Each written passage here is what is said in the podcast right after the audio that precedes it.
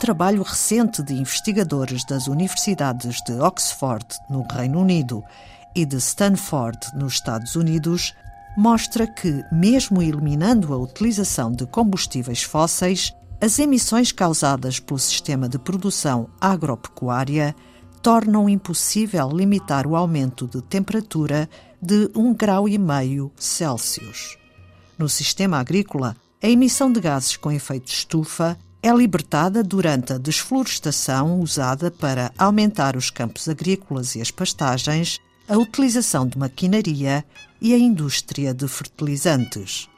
Antena 2 Ciência, hoje, ainda com o livro Riscos Globais e Biodiversidade, de Maria Amélia Martins Loução, bióloga, investigadora no Centro de Ecologia, Evolução e Alterações Globais e presidente da Sociedade Portuguesa de Ecologia.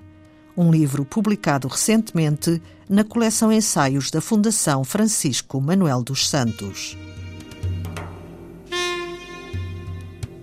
Nós temos que melhorar as estratégias de produção.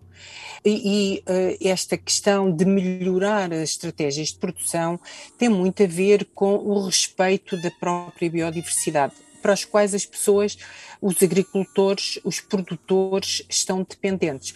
Ou seja, vamos para o caso do olival. Num olival, em que a área ocupada for restrita uh, a uma determinada área e deixada bandas ou margens onde se permita uh, manter a biodiversidade, qual é que é a vantagem disso? A vantagem é que temos polinizadores, temos outros agentes, insetos, pequenos animais que podem permitir uh, auxiliar a própria produção, comendo por exemplo, eh, patogénicos, agentes patogénicos que podem afetar a produção, e isto é uma coisa perfeitamente integrada e que é possível.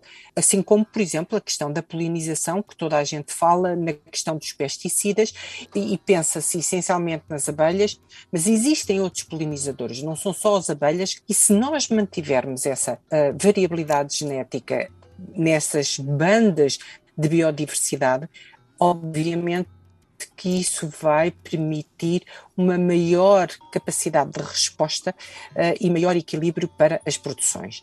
Isso por um lado. Depois, por outro lado, uh, muito importante é pensar que nós não podemos ter única e exclusivamente produções com uma só espécie. Essas produções, elas podem ter do ponto de vista económico, mas tem que se manter ao lado ou noutras zonas a variabilidade genética dessas populações. E quando eu estou a falar nas plantas, que sei melhor, também falo exatamente a mesma coisa com os animais. Se nós tivermos uma só raça, um só tipo de, de animal, claro que eles são muito mais sujeitos a problemas. Se houver uma diversidade, obviamente que eles são capazes de resistir. Há uns que afetam, há outros que não. Ou seja, a produção assim como a economia do ponto de vista global, tem que ter em conta as respostas diversas que o mundo natural pode dar. A natureza não faz milagres, faz revelações. Carlos Drummond de Andrade. Estas mudanças eh, é uma evolução que demora tempo e, entretanto, os Exato. problemas persistem. Exato. É que esse é que é o, o grande problema, é que uh, o tempo humano não é exatamente a mesma uh, questão em termos de respostas do mundo natural. E, portanto, uh, isso faz com que crie um distanciamento, para além do facto das pessoas serem cada vez mais urbanas e haver muito pouca ruralidade, o, o que acontece é que o tempo de resposta desses sistemas é completamente diferente. O problema é quando, eles, quando as respostas já são irreversíveis e depois então tem-se uma resposta abrupta. E por isso uh, acontece uh, aquelas questões, estou-me a lembrar das pragas que, que, há muitas das vezes e que afetam determinado tipo de produções e que as pessoas pensam, ai, é uma tragédia, é um, é, é, vai seguros, há, há calamidades, há coisas assim desse género, não é? Eh, que no fundo advém de todo o nosso comportamento. E o, o que se passa relativamente à questão uh, destas catástrofes uh, climáticas, uh, que no fundo estão a ser cada vez mais frequentes, falta o aspecto da regulação que os próprios ecossistemas nos dão. Se nós mantivermos um sistema natural, por exemplo, uma ribeira, uma zona de vales com uma certa diversidade, essa própria diversidade vai tamponizar as variações que possam existir ao nível do clima. E nós temos que aprender a olhar a natureza com outros olhos e a retirar ilações que nos possam apoiar a minimizar estas alterações climáticas da melhor forma para conseguir suportá-lo adaptar e mitigar também. Que respostas Exatamente. já existem? Pois, olha, eu acho que as respostas estão única e exclusivamente direcionadas para a redução das emissões. Aquilo que se ouve, quando no fundo, uma das coisas primárias que se deveria fazer era a revisão dos planos diretores municipais. Por exemplo, olhar para o território de outra forma perceber o território.